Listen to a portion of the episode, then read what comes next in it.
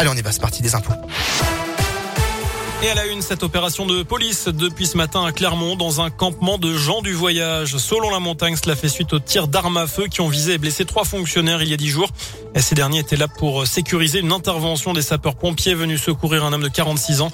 Dans des circonstances encore indéterminées, la victime dont le véhicule a également été dégradé aurait été frappée au niveau du visage un peu plus tôt à proximité du campement. Les policiers agressés avaient déposé plainte.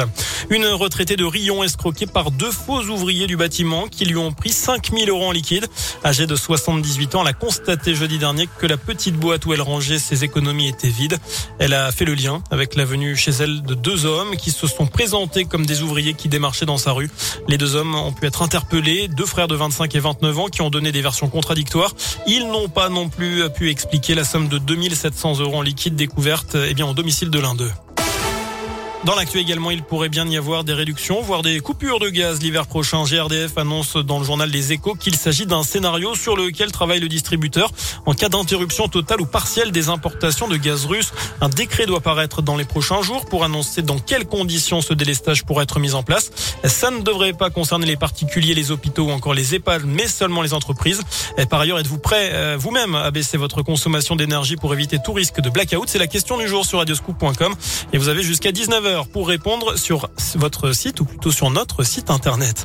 par ailleurs, au 34e jour de la guerre en Ukraine, une frappe russe a fait au moins 7 morts et 22 blessés au siège de l'administration régionale de Mykolaiv.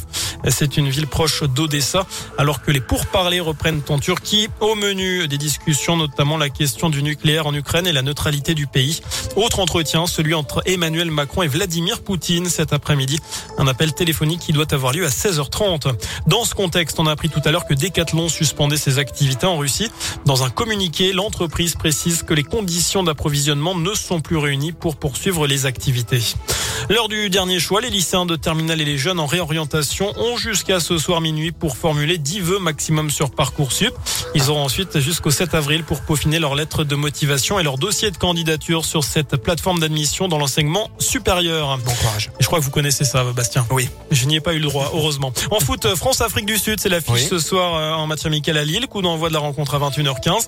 Alors que le Portugal joue sa qualif pour la Coupe du Monde avec la finale des barrages ce soir face à la Macédoine du Nord. Mhm. Barrage aussi en Afrique avec notamment Algérie, Cameroun, Maroc, Congo et Tunisie, Mali à partir de 21h30. Et puis pour être totalement complet euh, niveau sport, on va évoquer le basket et la JAB. La JAVCM qui joue ce soir réception de Nantes à partir de 20h pour les hommes de Guillaume Bizvizade.